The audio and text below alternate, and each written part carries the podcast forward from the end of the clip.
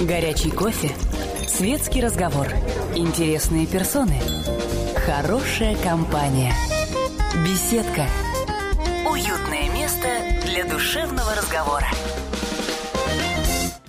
Здравствуйте. Позвонить в беседку «Комсомольской правды» вы, как всегда, можете по телефону 8 800 200 ровно 9702. И на ваши вопросы сегодня отвечает профессор Николай Николаевич Карнаухов.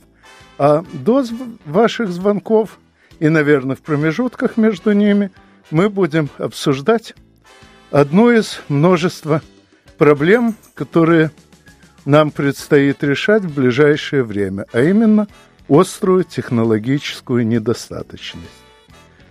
Э, что имеется в виду? Прежде всего то, что у нас сейчас э, потеряны э, целые отрасли производства, соответственно, вымирают связанные с ними отрасли науки и прикладной и чистой, и в результате образуется тяжелейший перекос, бьющий и по тем отраслям, что еще живы.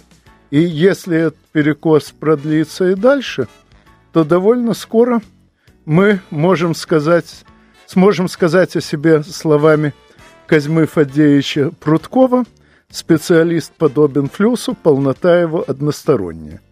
Вот что делать чтобы избежать такого хода событий. Добрый вечер, Антон Александрович, добрый вечер, э, дорогие радиослушатели. Хотелось бы действительно в тон словам, сказанных Анатолию Александровичу, э, поднять, как всегда, извечную российскую проблему, что делать, когда делать. В принципе, проблема не нова, она известна, ее пытались решить неоднократно, и правительство Российской Федерации, и э, министерство, и ведомства, и усилия определенные были сделаны, но, как всегда, результата нет. Так в чем же был просчет тогда у нас? Э, что сделано неправильно, что сделано не так? Вот, например, с тем же самым фондом Сколково. Э, было понятно, что необходимо концентрировать усилия на каких-то направлениях, прорывных направлениях, которые бы позволили как локомотив вытянуть хотя бы одно из направлений. А сделали все, как делали э, в, э, за рубежом. Грамотно, методично. Все необходимое сделали. А нужного результата до сих пор нет. Ну, на мой взгляд, Сколково изначально задумывалось не как исследовательский центр. Я уже не раз говорил, Сколково – это дом свиданий, где люди с деньгами и люди с идеями должны встречаться – и обсуждать, как превратить одно в другое. Но для того, чтобы этот дом свиданий работал, должны быть где-нибудь и родильные дома для идей. Ну, наверное, да, но с другой стороны должна быть и заинтересованность прийти в этот дом свиданий, по крайней мере, у бизнеса. То, что она есть у государства, это э, совершенно очевидно. То, что необходимость увидеться есть у науки, это тоже очевидно. Но почему ее нет сегодня у бизнеса? Наверное, потому, одной из причин является, что бизнес имеет возможность заработать сегодня, просто покупая существующие технологии, пусть и второстепенные у Запада. Это первая проблема. А вторая проблема, что бизнес сегодня имеет возможность направить свои деньги э, получив их с гарантией через год в другие сферы экономики? Ну, насчет покупок технологий за рубежом, боюсь, что первый звонок прозвучал уже пару лет назад, когда э, правительство Соединенных Государств Америки скоропостижно выделило General Motors изрядную субсидию, чтобы предотвратить покупку – Opel, принадлежащего General Motors, российскими автопроизводителями. Ну, это, этот ход не нов. Понятно, что Соединенные Государства Америки, они защищают свои интересы, причем защищают весьма жестко. А, но я хочу э, сказать о другом, что э, действительно какая нормальная держава даст возможность э, отдать свои конкурентные преимущества, то есть самые современные технологии, отдаст своему конкуренту. Естественно, что этого не будет. Но с другой стороны, сегодня мир настолько информационно открыт, что, ну, как говорят ученые, откровенной идеи рожать уже незачем, потому что ее обязательно украдут. Ее обязательно украдут. Э, и, в принципе, нормально получить э, возврат финансов за вложенные деньги для развития идеи невозможно. Это, кстати, одна из причин э, в том, что бизнес боится вкладывать свои средства, потому что, вложив свои средства, получит результат не тот, кто вложил средства, а все те, кто рядом, в том числе и конкуренты. Естественно, что а, бизнес ну, грубо говоря, мягко выражаясь, расстроен этим направлением. Да. Ну, кстати, в современной экономической теории считается, что проблема общих благ вообще неразрешима, что в ситуации, когда э, благо должен создавать кто-то один, а пользуются ими все подряд, это либо разорит того, кто их создает – либо приведет к тому, что вообще никто не будет создавать это благо. И таким образом, если мы в создании благ полагаемся только на бизнес, то рано или поздно окажется, что число создаваемых благ резко падает. Совершенно верно. Вот в этом и есть причина, что э, бизнес один не может быть ответственным за создание этих благ, особенно за развитие технологий. А в этом смысле выиграть может, ну, например, минимум это такое объединение, как государство. То есть государство должно взять на себя охрану э, прав и возможную выгоду получит государство, а не какое-то конкретное бизнес-предприятие. В связи с этим вот э, и отсутствует один из побудительных мотивов для развития э, острой как мы ее назвали, технологической недостаточности, а это значит, э, для этого необходимо создание идей, рождение идей, это защита а, инвестиций и вложений и гарантия возврата средств, вложенных на, за эти инвестиции. Ну, к сожалению, гарантия возврата инвестиций по той же экономической теории – считаются опасной, потому что в этом случае инвестировать, по мнению экономистов, начнут во все подряд в надежде на то, что даже если дело провалится, государство выручит. Но об этом мы подробнее поговорим после новостей. Не переключайтесь, новости, как обычно, интересные. Горячий кофе, светский разговор, интересные персоны, хорошая компания, беседка – Уютное место для душевного разговора. Позвонить в беседку «Комсомольской правды» вы можете по телефону 8 800 200 ровно 9702. И в ожидании ваших звонков мы с моим гостем, профессором Николаем Николаевичем Карнауховым, обсуждаем проблему острой технологической недостаточности. Э, в частности – предыдущей части беседы мы уже пришли к выводу, что преодолеть эту проблему только силами частного бизнеса, даже очень крупного, без вмешательства государства невозможно, просто потому, что любое научное и техническое достижение оказывается полезно не только тем, кто его разработал – и таким образом бизнес опасается, что от э, вложенных им денег э, он усилит не себя, а своих конкурентов. Но у нас уже звонок. Анатолий, здравствуйте. А, здравствуйте, здравствуйте. Скажите, вот э, на ваш взгляд, вот, э, скажем, вот наша модель, так сказать, в виде стратегии, вернее, в виде вот формов разного рода, там, от русского Давоса, так сказать, до Валдая и кончая вот Сколково, вот, э, и в то же время тоталитарный Китай, который вроде бы не проводит таких пышных форумов, но тем не менее, в общем, создает, видимо, какие-то условия для того же роста производства, для внедрения, в общем-то, самых э, передовых технологий. Вот на ваш взгляд, насколько эффективна вот наша стратегия? Не назрела ли вот какой-то иной подход вот к этим проблем, к решению вот этих проблем. Действительно, вот отсталость, она очевидна, технологическая и так далее, но вот есть ли какая-то альтернатива форумам, скажем, сегодняшним вот таким показушным вот этим пафосным мероприятиям, которые, да, много денег стоят, а, в общем, отдача от них э, в то время, когда не решаются насущные дела вот, в законодательстве. Ну, то есть вы вопрос поняли, надеюсь.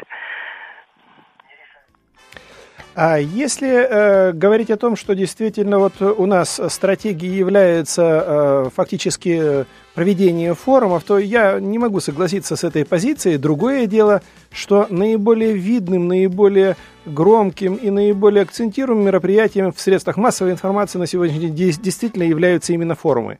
Надо не забывать о второй части, проблемной части вот этой острой технологической недостаточности. Это люди – ну, честно скажем, что тот потенциал, который нам достался от Советского Союза, уже находится почти на, на том, на исчерпаемом уже уровне. То есть мы уже исчерпали. Часть у нас э, людей утянул э, Запад, попросту говоря, своровав, когда мы были немощны и не смогли сдержать свой э, научный потенциал. Вторая часть у нас э, демографическая яма, провал, как говорится, это еще со времен Великой Отечественной войны э, нам достался в наследство. И третья проблема – это уже новое образование, это новое российское образование, которое фактически за последние 15-20 лет в результате своих реформ добило фактически оставшиеся научные силы и результаты. Ну, тут я немного утешу. Э, наше нынешнее образование – изготовлено по западным образцам, так что э, в этом отношении им не лучше, чем нам. Ну, от этого... Это чисто, кстати, русский подход, что у соседа не хуже, не чем совсем. у нас. В данном случае это значит, что э, в конкурентной борьбе э, наше образование не слишком нам вредит. Ну, э, не могу с вами согласиться, потому что все ж таки те люди, которые уехали с советским образованием, с хорошим еще российским образованием начала 90-х годов, они сегодня там, на Западе, работают не на Россию. Но я хочу сказать вот про те же самые форумы, закончить, как говорится, мысль. А для любого ученого возможность э, общаться – это сам творческий процесс. Ученый мыслит, когда говорит – то есть есть такая вузовская формула, так э, профессор говорил, что даже сам понял. Поэтому форумы проводить надо. И мне кажется, та помпезная часть, которая сегодня раздражает э, граждан, это не самый большой минус, который существует у данной формы работы. Ну, а... Э, о, извините, даже не буду продолжать, поскольку согласен практически со всем сказанным. Лучше ответим на следующий звонок. Михаил, здравствуйте. А, здравствуйте, добрый день. У меня вот такой вопрос. А не кажется ли вам, что ситуация с э, новыми технологиями, она в некоторой степени похожа на ситуацию с эффективными менеджерами? Ту, которую описывал э, лауреат Нобелевской премии Фейбан в своей книге, что эффективные менеджеры, они не могут, э, так сказать, адекватно оценивать э, надежность сложных технических систем, что он хорошо показал на примере гибели шаттла, и они не могут оценивать необходимость э, так сказать, э, процесса контроля и э, контроля надежности и контроля испытательного процесса, что он тоже показывает, что, допустим, для тестирования программных продуктов, которые обеспечивают полет шаттла, что эффективные менеджеры хотели прекратить всю программу тестирования, так как она слишком накладная, что просто они мыслят по-другому, они не понимают необходимость, так сказать, развития науки, они понимают необходимость получения денег, что просто вопрос э, измерения эффективности. То есть если все мерить в деньгах, то система к тому и приходит, к чему, что вы описываете. Вот так вот. Ну, э, в э, какой-то части я с вами согласен. Дело в том, что вся проблема, мне кажется, последних лет, она заключается в том, что а, у нас долгое время действительно не было в э, системе управления промышленностью и производством действительно эффективных менеджеров. И создавалось впечатление, что эффективно производство работает на Западе, потому что там существуют менеджеры. А, и мы попытались убрать элементарных управленцев, которые хорошо владеют и технологическими процессами, и элементами управления, заменив их на так называемых новообразованных эффективных менеджеров. В результате и появились технологические э, причины. С этим я могу согласиться. Поэтому управление сложными техническими системами и проектами – не должно отдаваться в руки менеджерами. Менеджмент должен заниматься управлением только самых крупных показателей. Это прибыль, результативность э, и организация менеджмента работы. То есть я имею в виду в данном случае условно это бумагооборот в компании.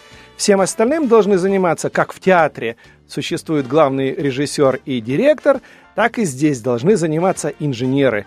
Вот, собственно говоря, здесь я с вами соглашусь. И э, могу, как говорится, подтвердить, что эффективные менеджеры нужны, но нельзя впадать в крайности. Ну, а я добавлю, э, что в одной из своих статей э, на тему эффективных менеджеров я писал, что нынче эффективным менеджером считается человек, способный разломать сложную, взаимосвязанную техническую систему на кусочки достаточно мелкие, чтобы хоть один из них уместился в его голове, и после этого отвечать только за существование этого кусочка.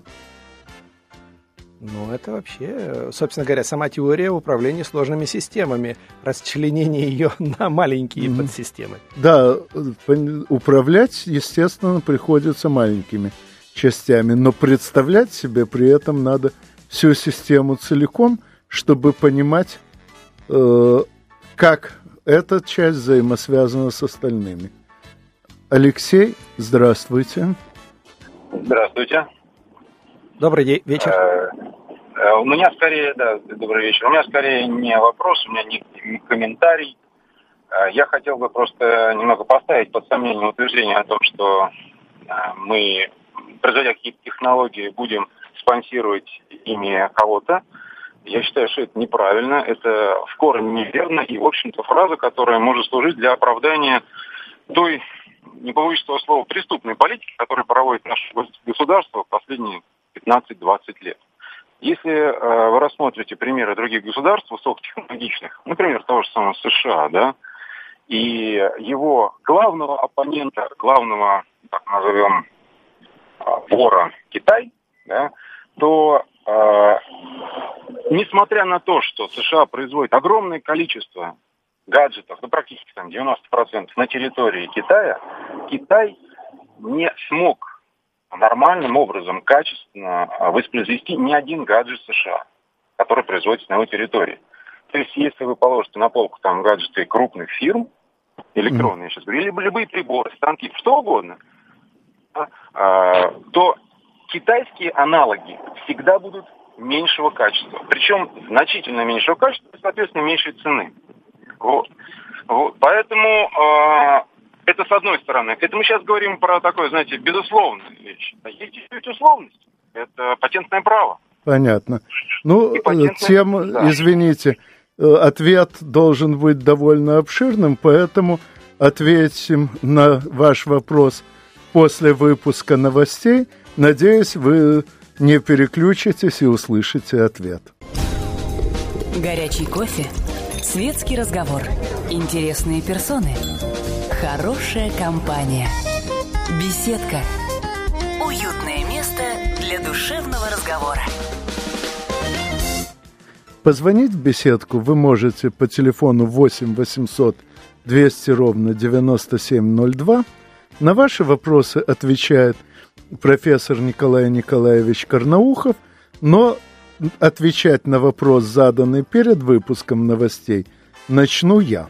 Что касается Китая и Соединенных Государств Америки, то это не конкуренты, а партнеры. Э, Китай сейчас выпускает товары массового потребления американской разработки – причем американцы э, получают отчисления за свои авторские права в таком размере, что фактически эти товары поставляются в сами Соединенные Государства вовсе бесплатно, а Китай зарабатывает свое на поставке тех же товаров в другие регионы. Что касается низкокачественных дешевых китайских копий, то они э, не дешевые, потому что низкокачественные, а низкокачественные, потому что дешевые. Потому что для тех, кто не может себе позволить купить э, полноценную вещь, выпускаются самые разнообразные упрощенные варианты. Причем упрощениями их занимаются, как правило, довольно квалифицированные инженеры, поскольку не так уж просто упростить вещь, чтобы она при этом еще и продолжала хоть как-то работать. Э, есть у Китая и э, немало э, вещей, находящихся, так сказать, на переходе от копирования к собственной разработке. Допустим, их космический корабль изначально представлял собой наш союз, сделанный российскими же разработчиками, перекупленными Китаем в лихие 90-е, но сейчас, насколько я знаю, э, его изрядно доработали напильником по месту, и он уже заметно отличается от наших кораблей. Аналогично ракета, запускавшая этот э, корабль, конечно, имеет в основе своей протон, но поскольку купить всех разработчиков протона китайцы не смогли, хотя бы потому, что немалая их часть умерла, то дорабатывали его, опять же, уже собственные китайские инженеры.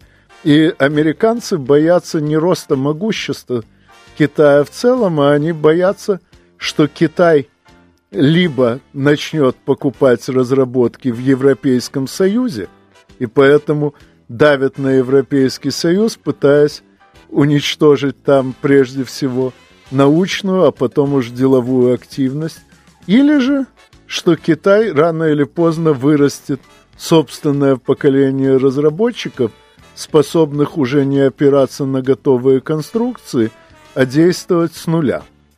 Но в любом случае, в данный момент Китай и э, Соединенные Государства – это партнеры. Китайские заводы работают вместе с американскими конструкторскими бюро. Я, мне вы оставили уже мало для того, чтобы добавить. Соглашусь с вами и могу сказать, что а многое из того, что сегодня мы, скажем так, подразумеваем или лихо так а, а, а, характеризуем, что китайцы это не смогли сделать, это означает, мы просто еще не знаем, что они сделали из этого. Ну, тоже верно, но на обширные секретные китайские разработки я пока не рассчитываю.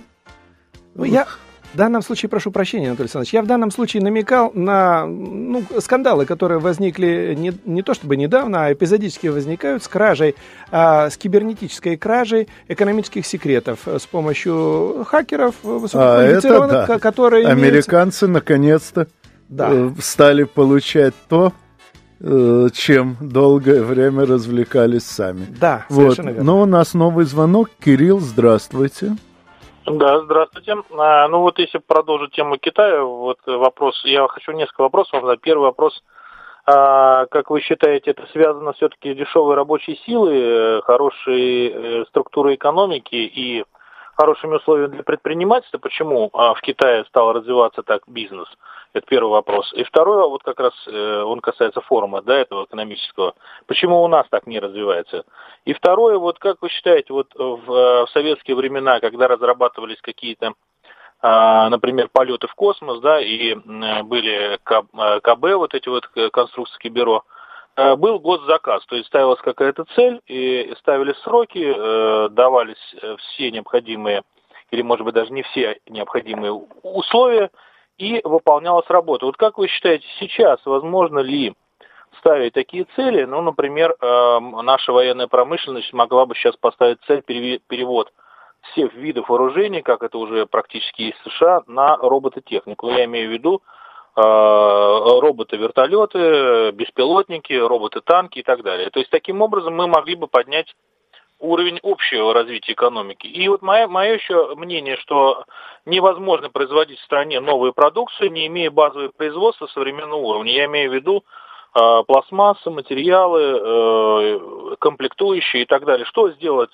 чтобы эти комплектующие, вот как Samsung, например, выпускал Apple и таким образом получил технологии, позволившие им и Samsung потом самостоятельно выйти на рынок? Э, вы знаете, в вашем вопросе есть много и утверждений, и действительно вопросов, которые поставлены, поэтому э, я буду отвечать на то, что успел, так скажем, схватить. Значит, если говорить о Китае, то сегодня однозначно ответить, что же играет э, решающую роль дешевая рабочая сила, а, условия созданы для предпринимательства а, или что-либо другое еще. Я думаю, что это комплекс, конечно. Вы должны понимать, что просто один одно предпринимательство или предприимчивость самих китайцев, потому что это нация, которая только сегодня начинает, грубо говоря, жить, начинает нормально кушать, уж откровенно говорим. Э, поэтому понятно, что она очень мотивирована. Мотивирована не только, ну, просто физиологически, что называется, начинают просто элементарно питаться и элементарно жить, но она мотивирована еще и амбициозно чисто, скажем так. Китай становится державой, уважаемой державой, и китайцам становится быть просто престижно. Китайцы начинают с гордостью э, за свою страну, как и много тысяч лет назад, э, активно работать на благо себя и на благо государства. А сегодня э, говорить о том, должно ли государство э, ставить э, какие-либо задачи и стимулировать развитие, э, к примеру, ну там, наукоемких технологий, вне всякого сомнения, только государство и сможет это сделать. Хотя бы на условиях и частно-государственного партнерства, то есть привлекая сюда бизнес. Но главным и наиболее сильным, наиболее мобильным, кстати, партнером, а, который может быстро и маневренно осуществить эту задачу, является именно государство. И здесь, вне всякого сомнения, скажем так, вот то, что вы сформулировали, а, госзаказ, он должен быть, и государство должно быть главной запевалой, мне кажется, во многих серьезных делах. Ну, Виктор Георгиевич, здравствуйте. Добрый день. Анатолий Александрович, я хотел на ваше суждение вот какую мысль высказать. Сотни миллиардеров наших российских сконцентрировали в своих руках, ну, скажем, процентов 80, если не больше, всего производительного капитала российского, который был создан до капитализма, скажем так, за годы десятилетий советских э, трудящихся работой, так? Так. Они столько капитала у каждого, у него никакой мотивации к технологическому прогрессу не должно быть, потому что у него столько дармовой этой богатства, этих средств, что хватит на 10 его поколений ничего не делать и жить припеваючи, разбазаривать налево и направо эти средства, и они их не смогут израсходовать. Поэтому я считаю, что пока эти средства, вот эти 80%, не вернутся туда, куда им положено, и не будут вложены в экономику государства, ничего не получится. И пока не будет госплана, который все это должен координировать, вот раз, разобрали всю эту промышленность, были министерства, правильно? Каждое министерство отвечала за определенную отрасль, отвечала перед Госпланом, перед Совмином. А сейчас они не, все разобрали, все разворовали, эти миллиардеры, они никому не подчиняются, никому не должны, никому не обязаны.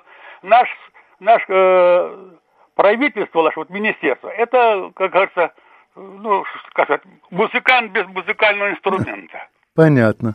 Ну, э, ответ будет очень большим.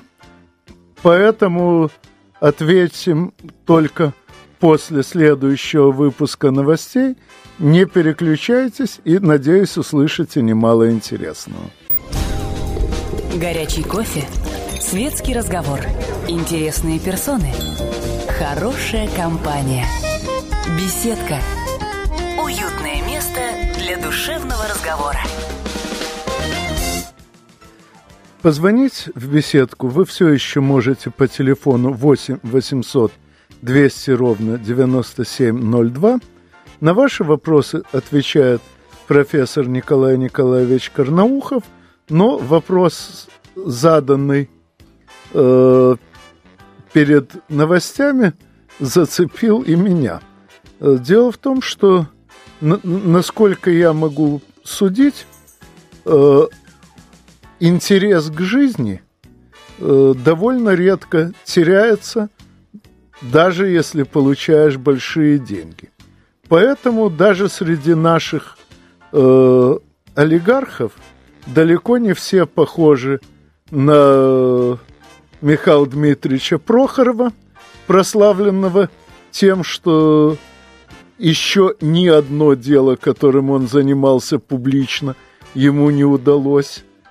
Э, очень многие работают всерьез и поддерживают действительно полезные и интересные проекты. Другое дело, что действительно, э, когда человек э, не заботится вообще о завтрашнем дне, а занимается интересными делами просто в порядке игры, он может бросить эту игру, как только она ему надоест. Но, тем не менее, мне известно довольно много примеров э, крупных и полезных проектов, начатых э, отечественными олигархами. Более того, некоторые из этих проектов дали вполне конкретные результаты. Собственно, и мой гость участвует в нескольких таких проектах и, насколько я знаю, участвует вполне успешно. Но у него, конечно же, есть на эту тему значительно больше, чем у меня.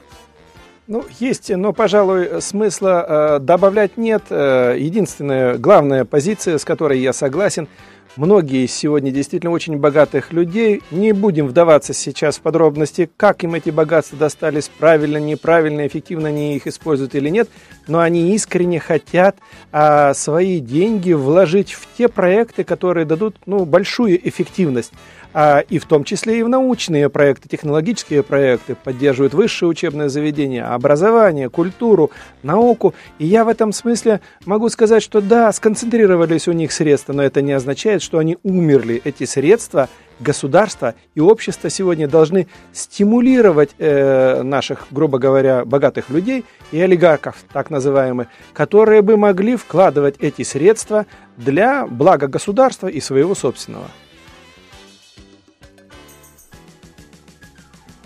Валерий, здравствуйте. А, здравствуйте. Э, вот э, наряду с, при, с таким преимуществом, как образование, у Советского Союза было еще одно преимущество по сравнению с западным миром, э, которое ему позволяло конкурировать в некоторых отраслях промышленности. Это дешевая энергетика, и гидроэнергетика, и атомная энергетика. Вот в постсоветском пространстве сейчас э, дешевая энергетика канула в лету, потому как раздали э, и э, токопроводящие системы, и, собственно, гидроэлектростанции в частные руки.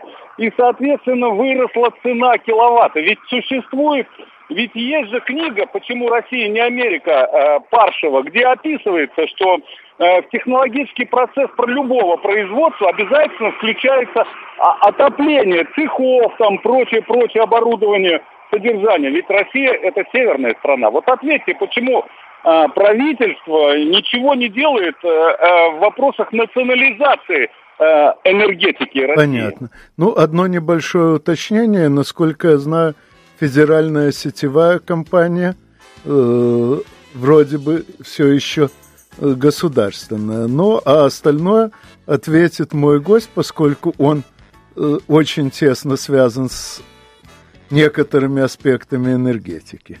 А, э, на все вопросы, конечно, ответить не могу, но э, в ваших э, словах сразу звучит подтекст. А почему не национализировать энергетику? Но мы это уже проходили.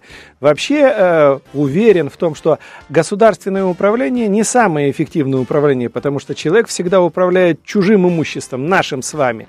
Если раньше лозунг «все вокруг народное, все вокруг мое» приводил к тому, что все вокруг мое валялось и было никому не нужно. И сам хозяин, то бишь я, оказывается, к этому не имел никакого отношения.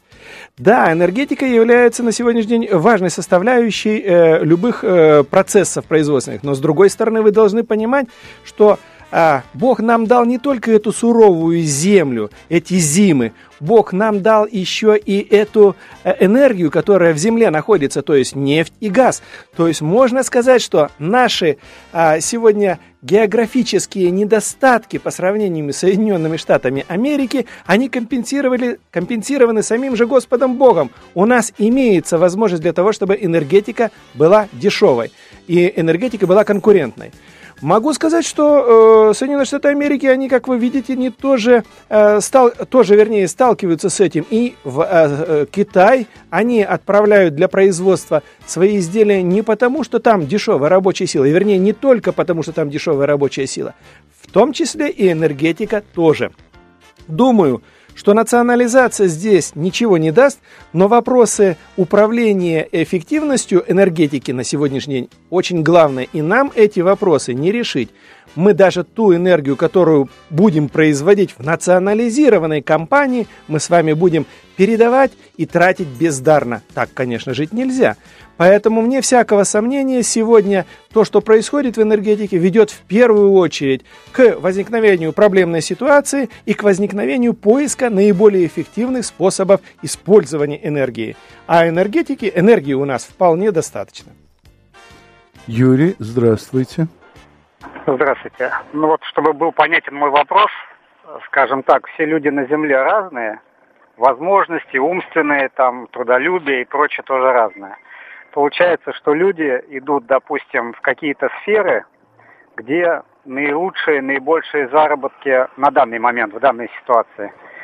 И получается, что если у нас э, отрасли народного хозяйства, скажем так, друг с другом конкурируют, скажем, сельское хозяйство убыточно, а прибыльно, например, там нефтянка, то получается, что перекос в едином организме – и вот этот единый организм, бедняга перекошенный, с сильными руками, со слабыми ногами, не может, на мой взгляд, выдавать э, что-то такое научно, так сказать, прорывное, технологичное и прочее. А этот, э, эту ситуацию без возврата к коммунизму, ну или как-то по-другому назвать, но чтобы смысл был тот же, невозможен, на мой взгляд. Вы согласны или нет? Нет, я не согласен а о том, что эту ситуацию невозможно э, этой ситуацией управлять без э, изменения социально-политического строя в России.